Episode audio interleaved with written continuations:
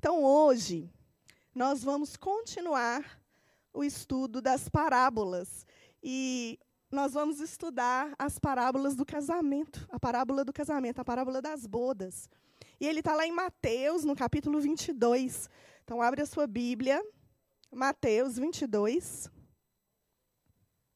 Nós vamos ler do versículo 1 ao 14, que diz assim: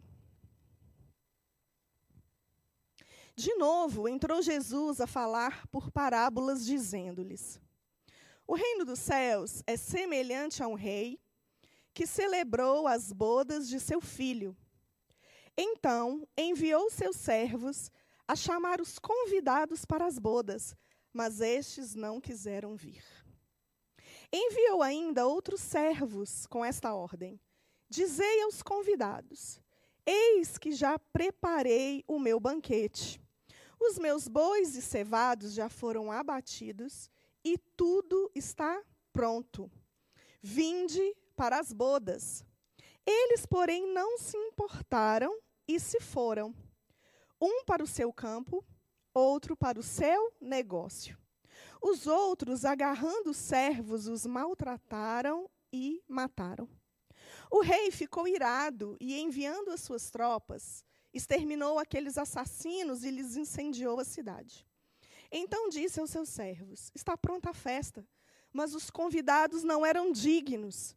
E depois para as encruzilhadas dos caminhos, e convidai para as bodas a quanto encontrardes. E saindo aqueles servos pelas estradas, reuniram todos os que encontraram, maus e bons. E a sala do banquete ficou repleta de convidados. Entrando, porém, o rei para ver os que estavam à mesa, notou ali um homem que não trazia a veste nupcial. E perguntou-lhe: Amigo, como entraste aqui sem a veste nupcial? E ele emudeceu. Então ordenou o rei aos serventes: Amarrai-o de pés e mãos e lançai-o para fora nas trevas. Ali haverá choro e ranger de dentes, porque muitos são chamados, mas poucos escolhidos. Vamos orar.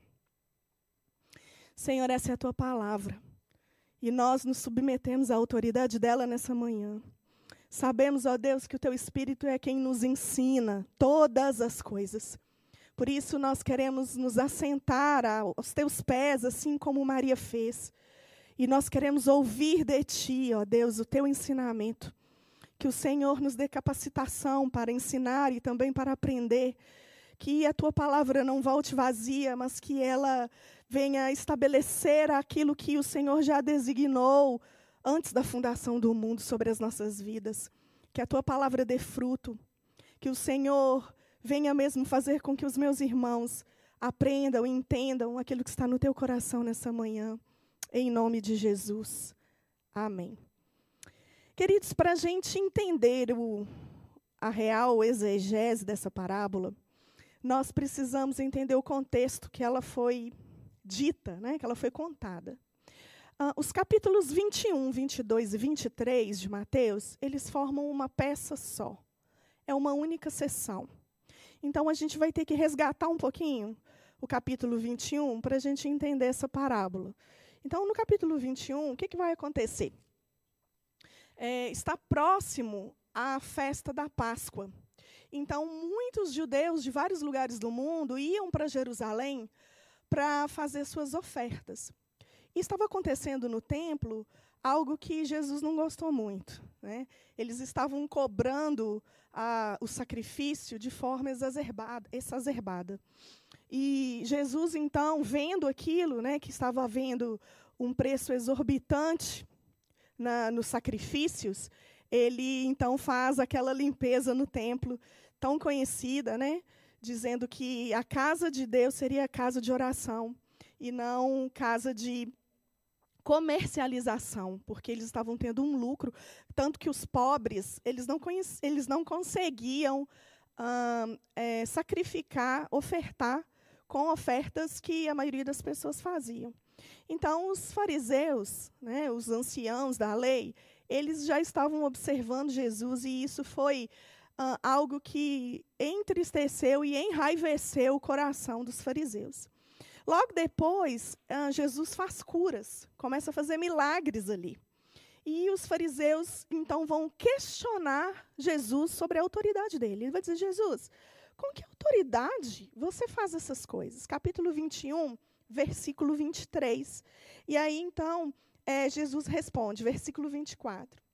Eu também vos farei uma pergunta. Né? Ele vai responder com uma pergunta. Ele vai dizer: Se me responderdes né, é, essa pergunta, eu vos digo é que com que autoridade eu faço essas coisas? De onde era o batismo de João? Do céu ou dos homens? Porque os fariseus, eles estavam rejeitando o batismo de João. Então, Jesus estava fazendo uma pegadinha com os fariseus ali. E eles falam: "Não sei. Não sei com que se é dos céus ou se é dos homens". Então Jesus: "Não, também eu não vou te responder com que autoridade eu faço essas coisas" a, a, o clima né, entre Jesus e os fariseus já estava tenso é, em relação ao que Jesus estava fazendo. Então, a partir dessa resposta de Jesus, né, quando ele foi questionado, ele conta três parábolas. Ele vai contar a parábola dos dois filhos, ele vai contar a parábola dos lavradores maus e ele vai contar a parábola da boda. Então, para a gente entender a parábola das bodas, a gente tem que resgatar também essas outras duas, porque elas falam do mesmo assunto, porém com ilustrações diferentes. A parábola dos dois filhos vai contar Jesus dizendo assim: é, o pai chega para os dois filhos né, e vai falar com eles. Então, ele fala para um filho assim: é, Filho, vai trabalhar hoje na vinha. Aí o filho fala assim: Eu vou, mas ele não vai. O segundo filho ah, Jesus, o pai fala a mesma coisa. Filho, vai trabalhar hoje na vinha. E o filho fala, eu não vou. Mas ele vai. E aí Jesus pergunta para os fariseus, qual que é, qual dos dois filhos obedeceu o pai? Aquele que falou que ia, mas não foi? Ou o que falou que não ia e foi? Aí olha o versículo 31. Qual dos dois filhos fez a vontade do pai? Aí eles disseram, é interessante que Jesus pergunta para os fariseus responderem. E aí eles estão respondendo. O segundo, declarou-lhes Jesus: Em verdade vos digo que publicanos e meretrizes vos precedem no reino de Deus. Esse é o clímax da parábola dos dois filhos. Ele está dizendo isso. Ele está dizendo para os fariseus: meretrizes e publicanos vão preceder vocês no reino dos céus. Isso era um choque para um fariseu ouvir. Lembra que várias passagens bíblicas Jesus falava com meretrizes, várias passagens bíblicas Jesus falava com publicanos e, e ele era questionado, reprovado por fariseus. Agora Jesus está dizendo isso que essas pessoas pecadoras vão preceder eles que se acham santos, né, que se acham mestres na, no reino dos céus. Então ele vai contar uma segunda parábola, que é a parábola dos lavradores maus, e ele vai dizer que esse pai arrendou uma vinha, esse homem arrendou a vinha e viajou e deixou a vinha aos cuidados de alguns lavradores. E no tempo da colheita, ele manda os servos para recolher a colheita.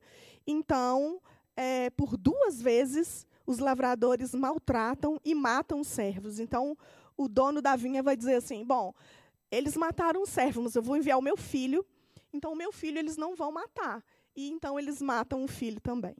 E aí, então, uh, no versículo 43, 21, 43, vai dizer assim: Portanto vos digo que o reino de Deus vos será tirado e será entregue a um povo que lhe produza os respectivos frutos.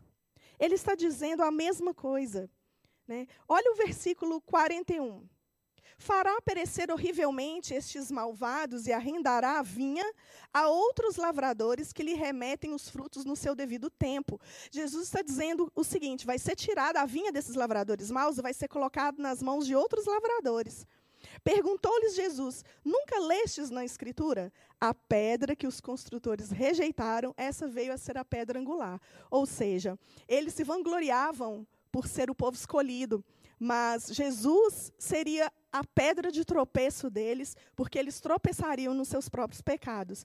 Eles achavam que a entrada no reino era certa por serem judeus, mas Jesus está dizendo aqui que pecadores, né, outras pessoas precederiam o reino. E aí o versículo 45 vai dizer: os principais sacerdotes e os fariseus, ouvindo estas parábolas, entenderam que era a respeito deles que Jesus falava. Então a carapuça serviu. A, a, parábola não estava oculta aos fariseus. Os fariseus entenderam muito bem que aquelas duas primeiras parábolas eram exatamente para eles. Jesus estava trazendo uma, uma mensagem clara. O reino dos céus não estava garantido a eles por serem judeus. O reino dos céus seria aberto, né? teria acesso, daria acesso a outras pessoas que não fossem eles. E nós sabemos muito bem que os judeus não é, suportavam é, ouvir que gentios também tivessem uh, Deus como Pai, né? Deus como Salvador. E aí então entra a parábola das bodas, que é o que nós vamos estudar hoje. Então é nesse contexto que Jesus vai contar a terceira parábola falando do mesmo assunto. E é interessante que no grego a, para, a palavra parábola, ela quer dizer colocada ao lado para comparação. Então, é, Jesus ele faz isso, olha. De novo, entrou Jesus a falar por parábolas, dizendo, por isso que é de novo, porque é a terceira. O reino dos céus é semelhante a. Então, várias parábolas, é, a gente vai ver isso, Jesus dizendo. O reino dos céus é comparado a, porque uma parábola vai estar é, ilustrando aquilo que o reino dos céus é. Então, ele vai comparar agora o reino com um casamento, com uma boda. E é interessante que na Bíblia, o banquete, a festa de casamento, ele era feito, os costumes antigos eram feitos assim. Você mandava uma, um, um convite, um primeiro convite, e as pessoas, elas é, sabiam né, do conhecimento, elas tinham conhecimento que haveria um banquete e elas ficavam então preparadas para que o dia que realmente fosse o casamento, não era como hoje nós temos uma data fixa. Ah, dia 10 vai ser o casamento. Por quê? Porque a preparação do alimento, né, o boi cevado, ah, todos aqueles ah, banquetes que eles faziam demoravam dias e muitos dias para serem feitos. Então, um primeiro convite era mandado e eles ficavam apostos, preparados, esperando que o servo chegasse e dissesse: a, a festa está pronta, você pode ir agora. Então, é, era um pré-convite que era feito para que eles pudessem estar preparando também o momento deles estarem lá. E, e na Bíblia nós vemos que banquetes reais eles serviam para dar honra ou desonra a alguém. É, a, a mesa, lugar de comida com pessoas, ela é lugar de intimidade e comunhão. Por isso que sentar à mesa é tão importante. Eu não digo simplesmente uma mesa física. Eu não estou dizendo que religiosamente nós temos, não pode sentar em outro lugar para comer. Não é isso. Ah, o, o significado é compartilhar a comida em comunhão. Não importa se você está sentado no sofá, se você está sentado no chão, se você está sentado num banquinho. O que importa é que você está compartilhando a comida em comunhão com aqueles que estão comendo com você. Isso é, tem algo, um significado tremendo. Por exemplo, ah, no livro de Esther, o rei Assuero, ele manda fazer um banquete para os amigos dele e ele chama a rainha Vasti. E a rainha Vasti, ela rejeita o convite. E nós sabemos o resultado disso, porque recusar um convite de banquete do rei era uma desonra. A rainha Vasti foi desposada e Esther foi feita rainha no lugar dela. Quando a rainha Esther soube que o seu povo corria perigo, uh, ela, ela entrou na presença do rei Assuero sem ser chamada, e isso é, não podia ser feito, porque a rainha só podia chegar à presença do rei se fosse convidada. Mas o rei Assuero estende o cetro como aceitação, e ele diz assim: Esther, o que, que você quer? Eu te dou até a metade do meu reino. Mas ela não fala ali de antemão. Ela prepara, ela oferece um banquete. E, e em dois banquetes, em lugar à mesa, que é lugar de honra, lugar de, de comunhão, lugar aonde você pode derramar o seu coração. A rainha Esther, então, fala que o seu povo estava correndo perigo e Amã, que estava sentado à mesa, era um dos que perseguiam ela e o seu tio Mordecai. Também Davi, em um determinado momento da vida dele, ele queria honrar algum descendente de Saul. Então ele pergunta: tem algum descendente de Saul? Em 2 Samuel, capítulo 9. Ele pergunta: tem algum descendente de Saul que eu ainda não honrei? E aí eles falam: tem um filho de Jonatas que se chama Mefibosete. Ele é manco e você ainda não honrou ele. Então Davi manda chamar Mefibosete e convida esse homem a participar do banquete real todos os dias da vida dele. Eu amo essa mensagem, eu amo essa passagem, porque faz alusão a nós, né, que somos mancos, falhos, pecadores, e o rei dá, nos dá acesso a todos os dias da nossa vida ao banquete real. É lindo isso. Também no Salmo 23, no capítulo 5, a, a Bíblia vai dizer: Preparas-me uma mesa na presença dos meus inimigos, unges a minha cabeça com óleo, o meu cálice transborda. O que, que Davi está orando? Ele está dizendo assim: Senhor, é, me honra à mesa para, para que os meus inimigos vejam que o Senhor está me honrando. O óleo sobre a cabeça, a unção, né, a capacitação, a aceitação de Deus e o cálice transbordando. Ou seja, aquilo que Deus ah, estava favorecendo Davi. Então, Davi, ora, prepara uma mesa perante mim na presença dos meus inimigos, lugar de mesa real, lugar de banquete real, sentar à mesa é lugar de honra. Então, é, o convite ele é feito no versículo 3. Ele diz assim: ah, Então enviou seus servos a chamar os convidados para as bodas. Mas estes não quiseram vir. No verso 2, ele vai dizer que o reino dos céus é semelhante a um rei que celebrou as bodas do seu filho. Quando ele faz essa chamada, quando o rei manda os servos convidar essas pessoas, o que o rei está fazendo é celebrar a maturidade do seu filho. E é a maturidade ápice, porque os judeus, eles comemoram de tempos em tempos a maturidade do filho. Com 14 anos tem o bar mitzvah e por aí vai. Cada etapa da vida de um homem, ela é comemorada pelo pai. E o casamento é o ápice da maturidade. É como se o pai estivesse dizendo: pronto, meu filho está pronto. Né? Meu filho é um homem. E, e fazer um convite desses era realmente motivo de alegria total. Esse, esse rei, esse pai, ele está muito feliz porque ele está celebrando a maturidade total do seu filho. Na, na versão NVI, no versículo 3, vai dizer que os servos eles foram enviados aos que tinham sido convidados. Então, uh, ele, eles já tinham sido avisados do casamento. Houve um pré-anúncio do casamento. Vocês já viram é, casamentos reais? Você já teve a oportunidade de é, por exemplo, do casamento do príncipe Harry, que passou na televisão, foi uma pompa, foi maravilhoso, foi cheio de glória, de majestade, foi algo lindo e tremendo. E quem entrou, né, quem pôde estar ali, foram pessoas que o rei e a rainha tinham convidado. Só tinham acesso a estar ali presentes quem tinha sido convidado antecipadamente. E aí, no versículo 3, ele vai dizer que estes não quiseram vir.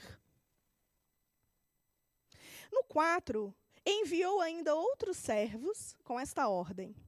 Então, nós podemos entender que houve três chamadas, três convites feitos, um pré-convite, para que eles estivessem preparados para o momento que fossem chamados para a festa, esse segundo convite, dizendo né, uh, que eles poderiam ir.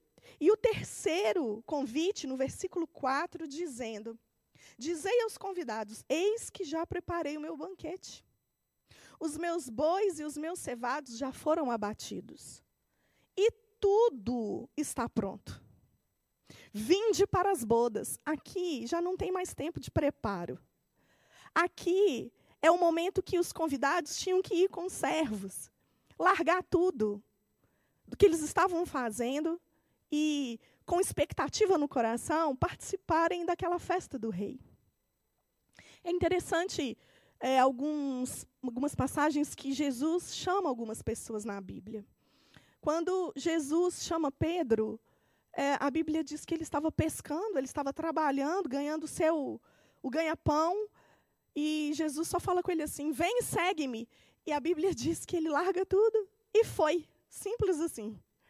Mas tem outros chamados que, por exemplo, um homem fala para Jesus: Jesus, deixa enterrar o meu pai, deixa sepultar o meu pai primeiro. E alguns estudiosos vão dizer que provavelmente o pai desse homem ainda não tinha morrido. O que ele está dizendo é: Senhor, eu tenho uma prioridade, cuidar da minha família. A minha família é prioridade. Depois que a minha família deixar de ser a minha prioridade, quando meu pai morrer, aí eu vou e te sigo.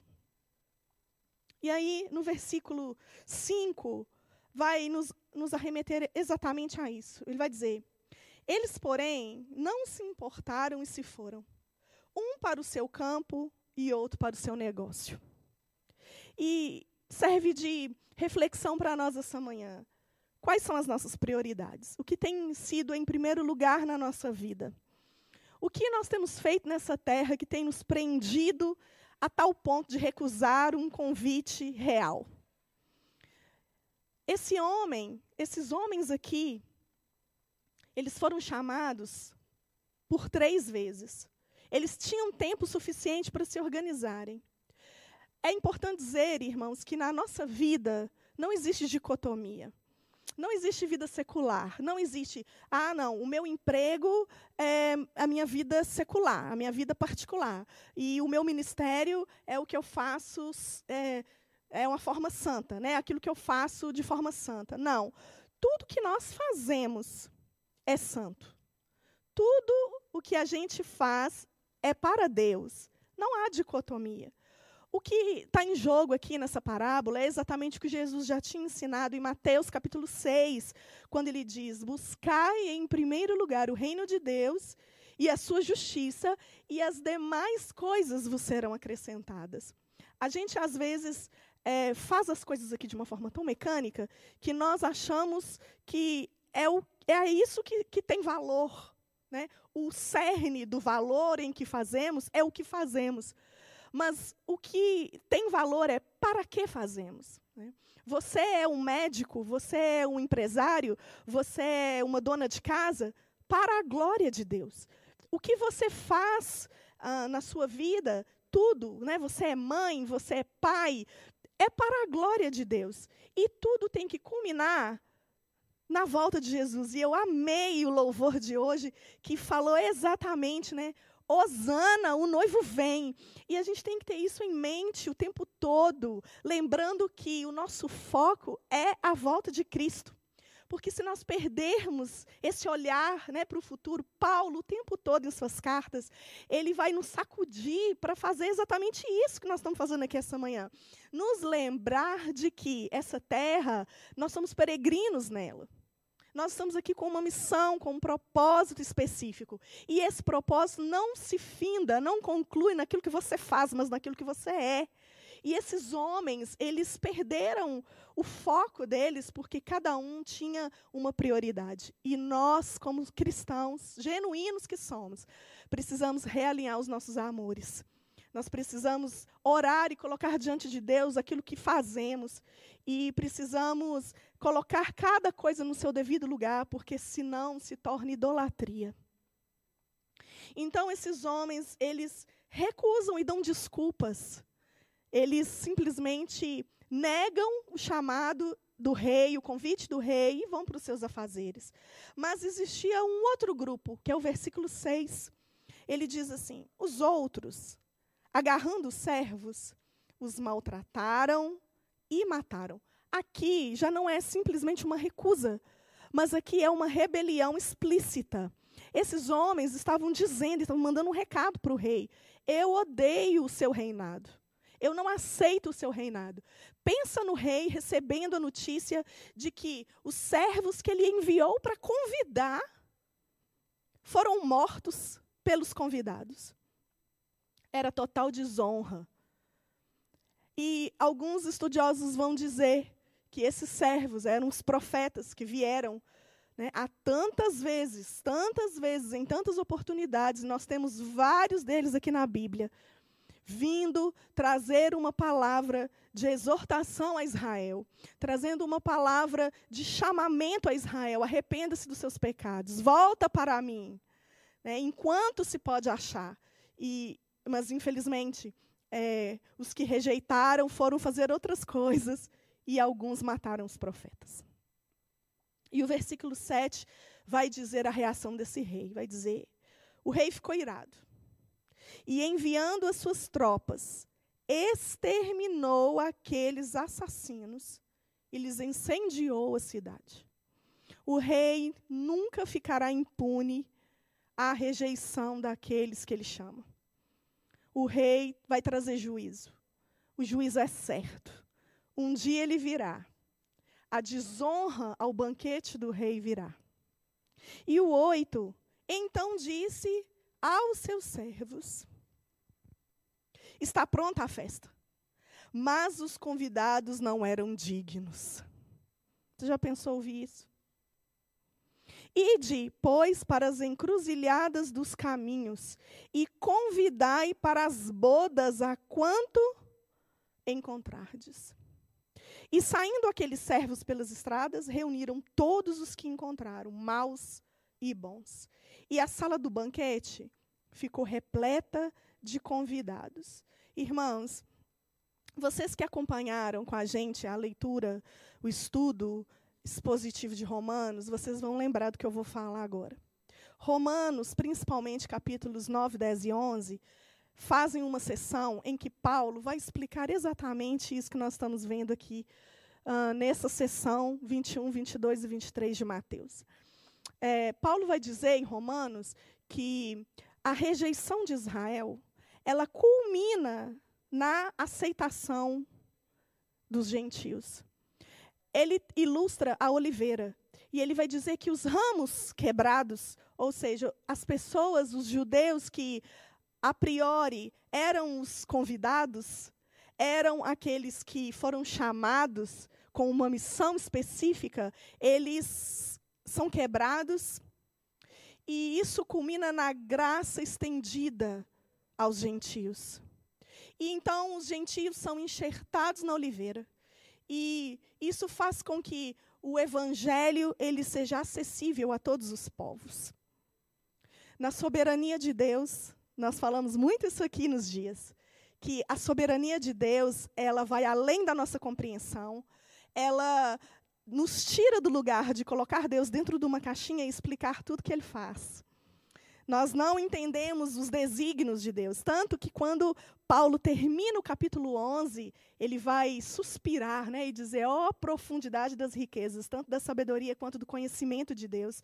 Né, quão insondáveis são os teus juízos. Nós não temos essa pretensão, nós não podemos ter essa pretensão de entender tudo que Deus faz. Por isso é muito perigoso quando rotulamos as coisas. Quando dizemos, é, Deus faz assim, né? existe é, escolhido, existe chamado, existe predestinado. É, tem uns que vão morrer assim, tem outros que vão. Porque quando nós fazemos isso, irmãos, nós limitamos a soberania de Deus. E Deus não está preocupado se nós estamos entendendo o que Ele está fazendo. Né? Nós, é, muitas vezes, na nossa arrogância cristã e teológica, nós achamos que precisamos rotular e nomear as coisas, porque quem dá nome é, domina. Por isso que Deus falou para Adão no Éden, dê nome aos animais. Porque Adão estava num nível superior de organização hierárquica. Né? Então, a gente tem essa, essa necessidade de nomear o que Deus faz para a gente controlar Deus. E a gente falou tanto isso em Romanos. E aqui é exatamente isso. Eu até tentei dar uma fugidinha dessa passagem aqui, o Silvio não deixou, não. Mas o que eu quero dizer com isso? É uma passagem difícil. É uma passagem que não é um lugar confortável. Não é uma parábola que simplesmente traz uma palavra de consolo, conforto, ou uma exortação ah, equilibrada no sentido de, ah, entendi. Mas é uma parábola que nos faz refletir pensar como nós estamos agindo com esse convite. Porque o que está dizendo aqui é que agora os servos foram para toda a circunvizinhança, foram para todos os lugares. Na minha versão aqui, no versículo 9, diz ide. E nos faz alusão de Mateus 28, quando Jesus diz: Ide por todo mundo, pregai o evangelho a toda criatura. Agora, né, em que esses primeiros convidados rejeitaram o convite, agora o convite é estendido a todos. E esse é o papel da igreja. Hoje, a igreja precisa fazer o papel desses servos que saem convidando as pessoas para a boda do cordeiro, para as bodas do filho do noivo, do rei. O noivo vai casar. Nós cantamos aqui que o rei virá, que o noivo virá, e o rei está fazendo esse convite. Vai haver uma festa. E nós, como igreja, precisamos continuar fazendo o convite. Agora, o convite não é específico para um povo. Agora, o convite não é para um território apenas, para uma etnia apenas. Agora, o convite é generalizado. E eu pergunto para mim, para você nessa manhã: nós temos feito o papel desses servos? Miriam, mas nós estamos na pandemia, eu estou de quarentena. Você tem meios, você tem estratégias para continuar fazendo convite da forma como você está. No início do culto, eu disse aqui, nesse tempo, o Senhor tem aberto portas para que o evangelho seja alcançado a pessoas que não estavam sendo alcançadas antes. O que você tem feito nas suas redes sociais? O que, que você tem postado? O que você tem feito nesse tempo de pandemia? Será que nós estamos agindo como esses servos, obedecendo o mandado do rei, indo às circunvizinhanças, a todas as pessoas fazendo esse convite que vai haver uma festa? Você já viu que, que estratégia maravilhosa? Aqui, você sabe que vai ter uma festa? Eu queria te fazer um convite para uma festa. Você já pensou começar uma, uma evangelização assim? Porque esse é um chamado para a igreja acordar e evangelizar. Muitas vezes nós ficamos preocupados apenas se nós fomos convidados. Mas se você foi convidado, você tem a obrigação de continuar a convidar outras pessoas. Então, no versículo 11, no 10 vai dizer algo interessante, que a sala do banquete ficou repleta de convidados o 11. Entrando, porém, o rei para ver os que estavam à mesa, notou ali um homem que não trazia veste nupcial. Olha que interessante. O convite é generalizado, mas a inspeção é individual. É interessante que todos entraram na sala do banquete. Todos que foram convidados e aceitaram o convite entraram na sala do banquete. Presta atenção nisso. Quando todos estavam na sala do banquete, o rei passou em revista, um por um. E aqui vai dizer que ele viu um homem que não estava com as vestes nupciais. Versículo 12. E perguntou-lhe: Amigo, como que você entrou aqui sem a veste nupcial? E ele emudeceu. As vestes nupciais na Bíblia, elas vão trazer a ideia de justificação. Quando você é justificado pelo noivo, porque só o noivo pode justificar, só ele pode salvar, não há outro caminho. Ele é o caminho, a verdade, a vida. Ninguém vem ao Pai a não ser por ele. A Bíblia diz isso. Não tem outro acesso. O acesso à sala do trono é só ele, a sala do banquete é só ele quem dá. As vestes são a justificação. Porém, irmãos, é, eu queria que você abrisse comigo em Filipenses capítulo 1, versículo 27. que vai dizer assim: Não importa o que aconteça, exerçam a sua cidadania de maneira digna do Evangelho de Cristo. Por que de maneira digna? Porque no versículo anterior, no versículo 8, é, o rei disse assim: Está pronta a festa, mas os convidados não eram dignos. E ele vai dizer uma palavra importante: ele vai dizer que um homem não estava com as vestes nupciais. E aí, Paulo, em Filipenses, vai dizer para você exercer a sua maneira, a sua vida, a sua cidadania de maneira digna.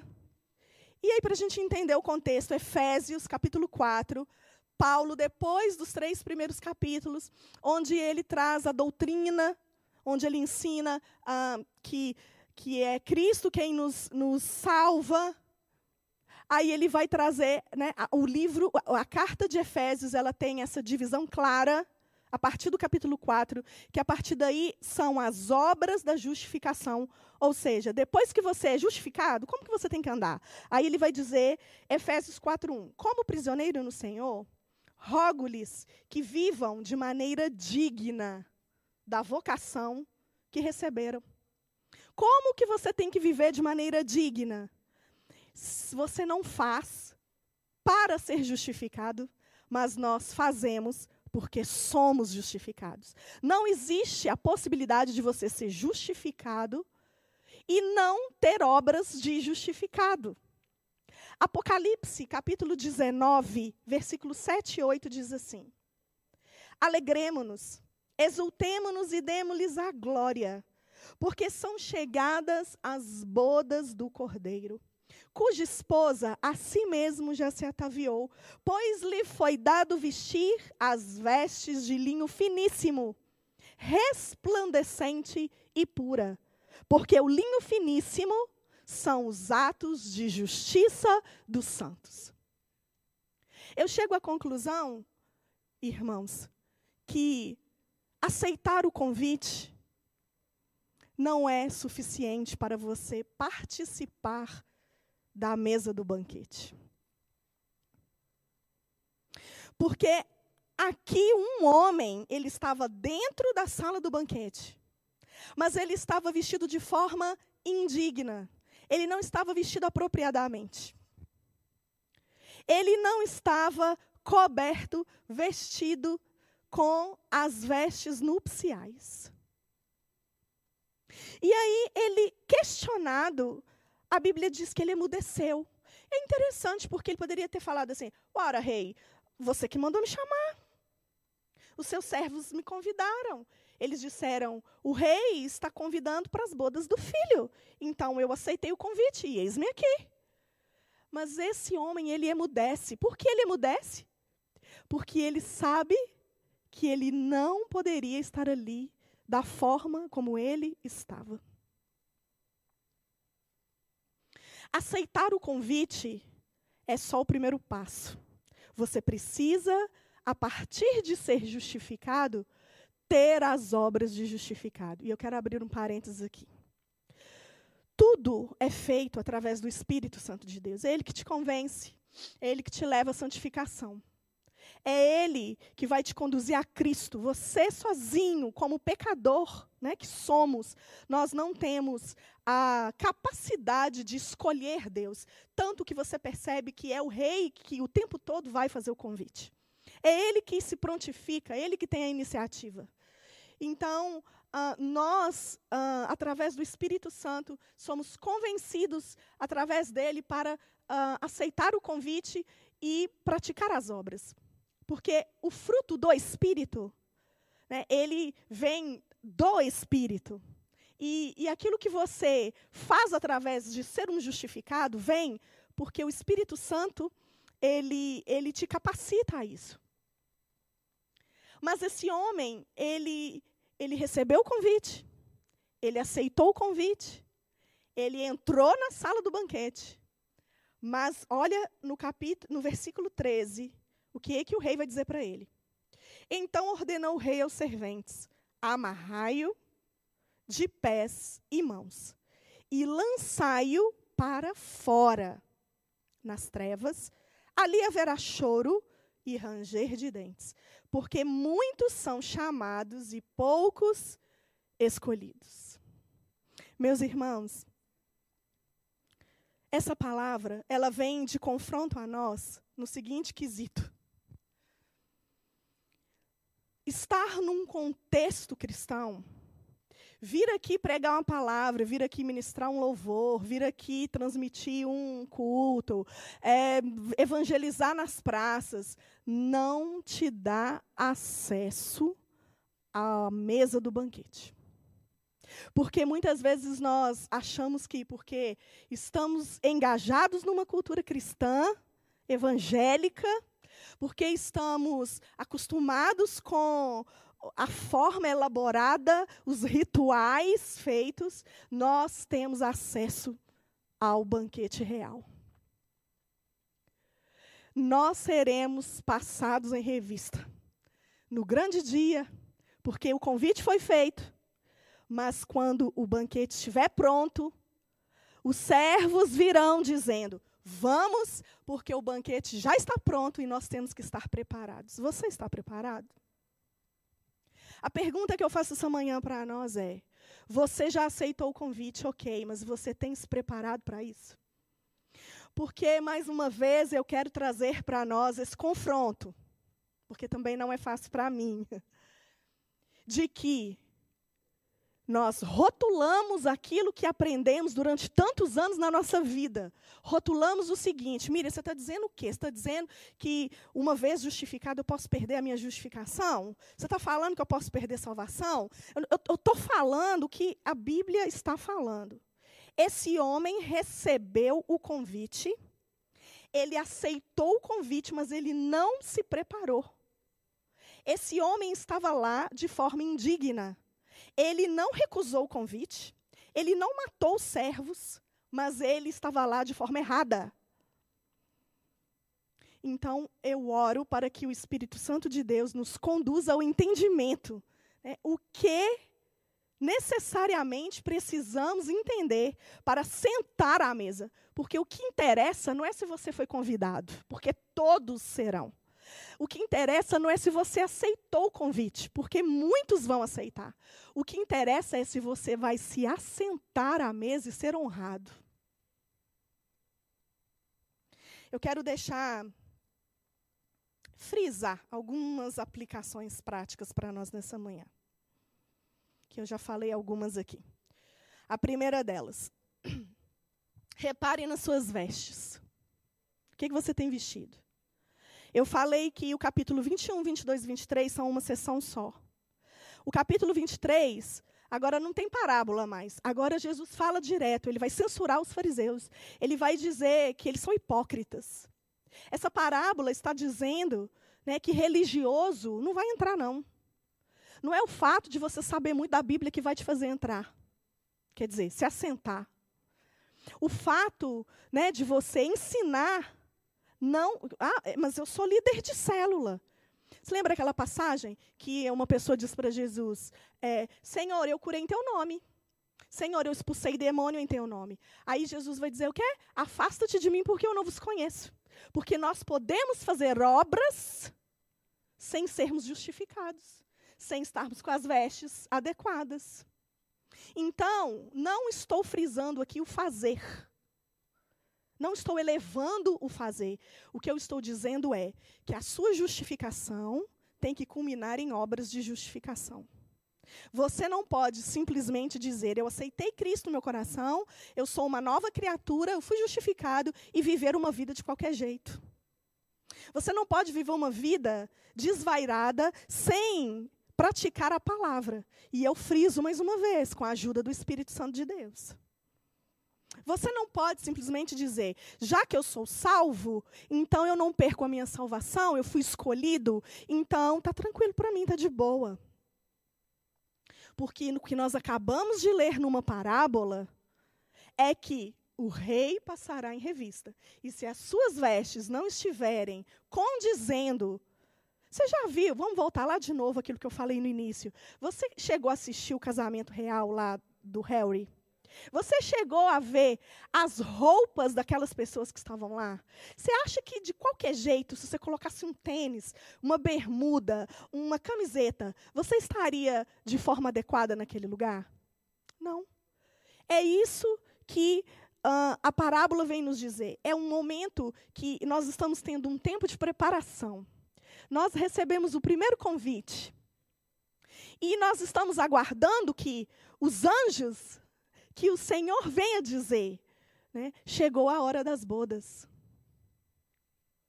Então, repare nas suas vestes. O que, que Jesus disse no capítulo 23 para os fariseus? Que os atos de justiça deles eram trapos de imundícia.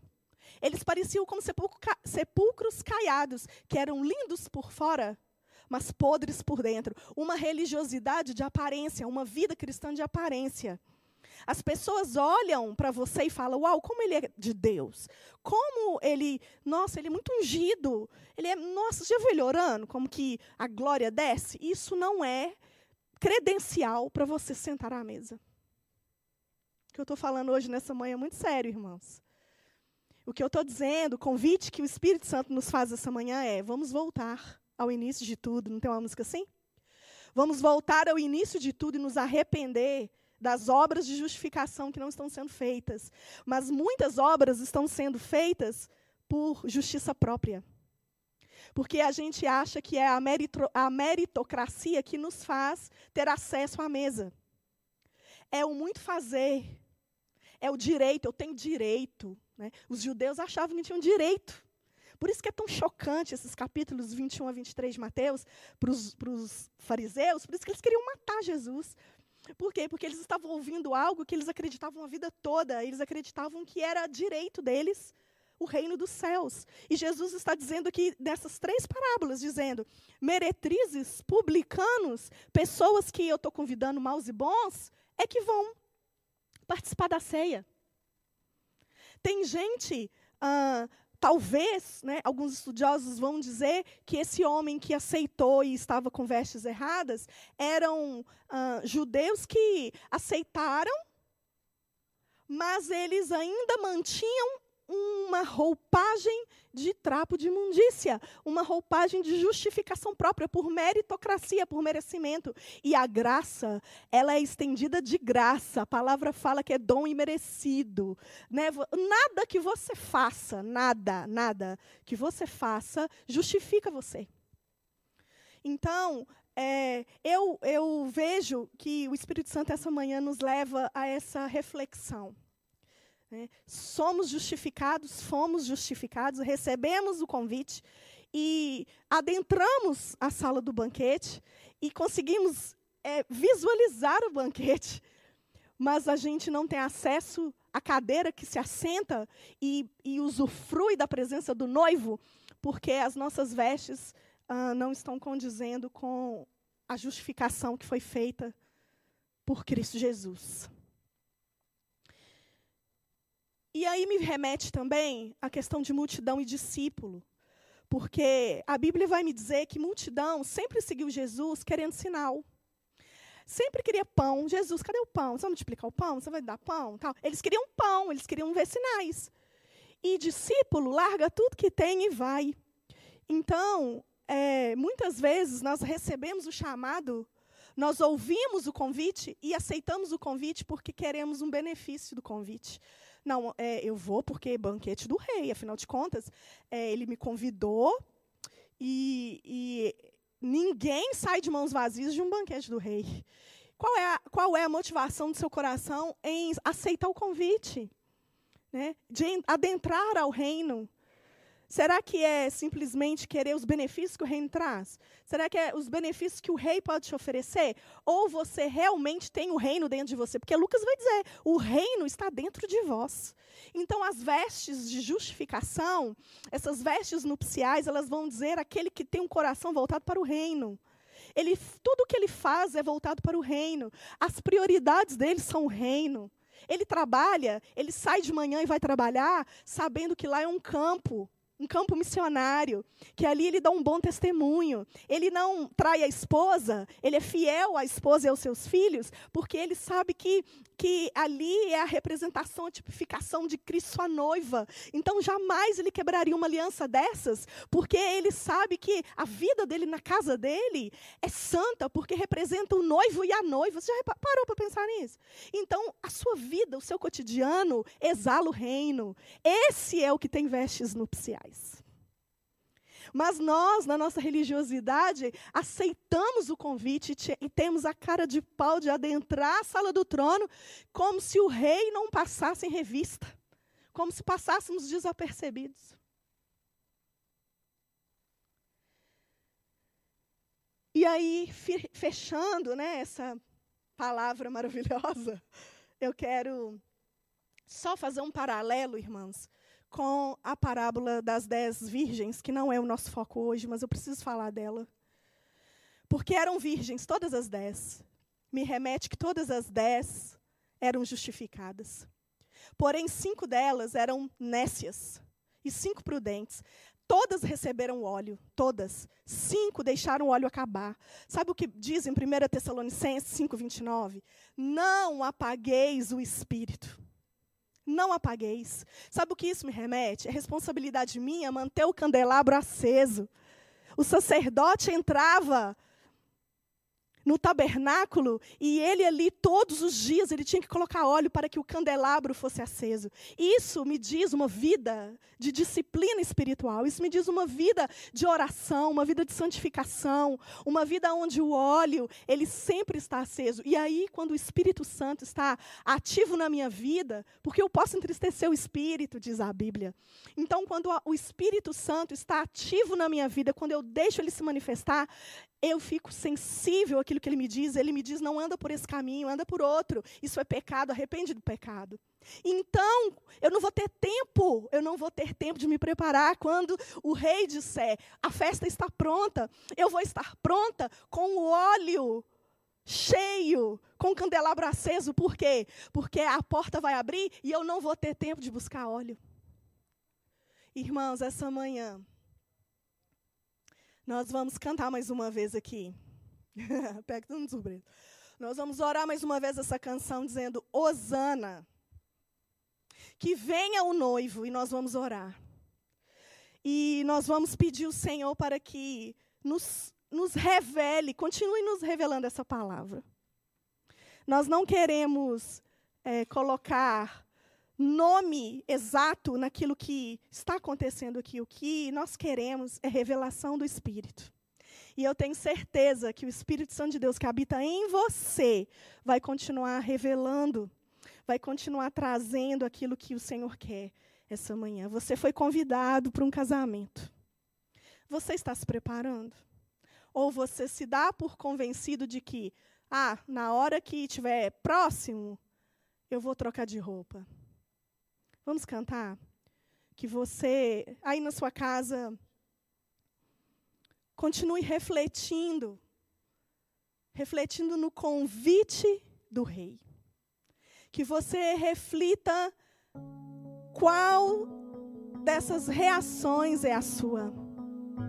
Será que você tem colocado prioridades?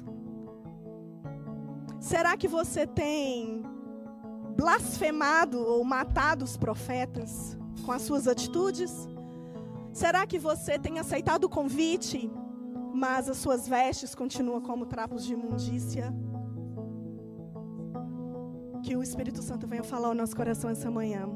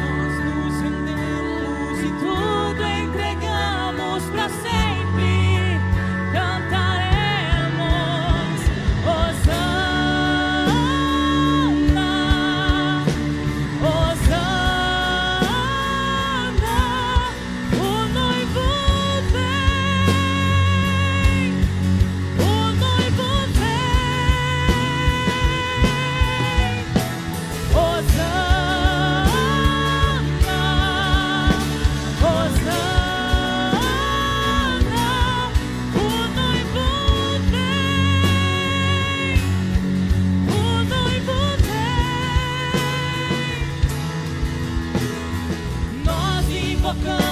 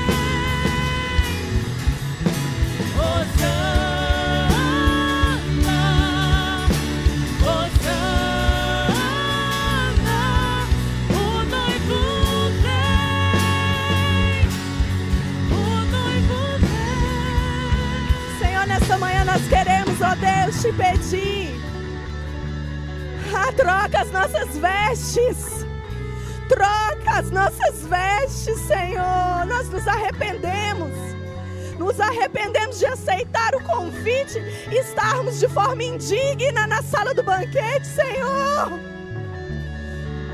Nós nos arrependemos dos trapos de imundícia que levamos. Ah, Espírito Santo de Deus, nos convença do pecado, da justiça, do juízo essa manhã. Quantos de nós pressupomos assentar à mesa? Quantos de nós batemos no peito e dizemos: Eu vou me assentar à mesa? Ah, Jesus, nos perdoa. Nos perdoa pela nossa arrogância. Nós nos identificamos às vezes com os fariseus, que achamos que sabemos alguma coisa. Queremos rotular aquilo que o Senhor faz.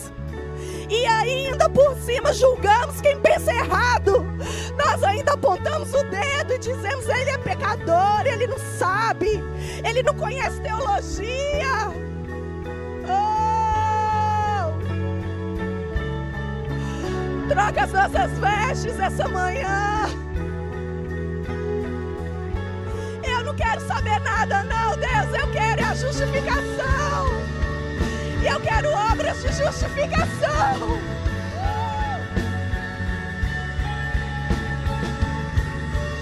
Que nós possamos, ó Deus, produzir obras de justificação. Nós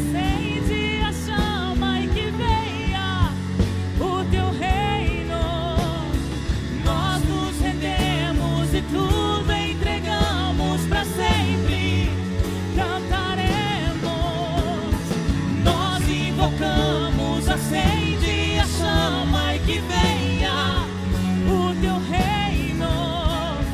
Nós nos rendemos e tudo entregamos para sempre.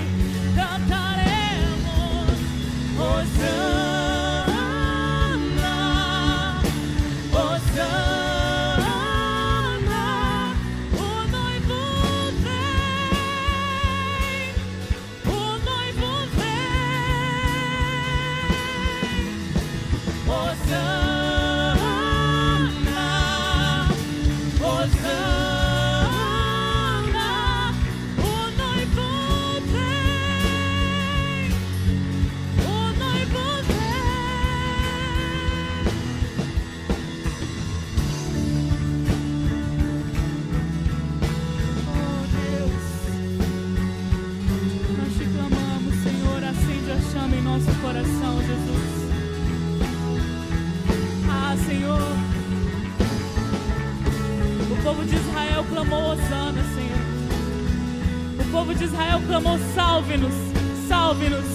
Osana quer dizer salve-nos. E nós te clamamos hoje também, Senhor, salva-nos, Senhor. Nós sabemos que a tua vinda está próxima, Senhor, nos salva, nos purifica, nos santifica para estarmos junto com o Senhor à mesa, Jesus.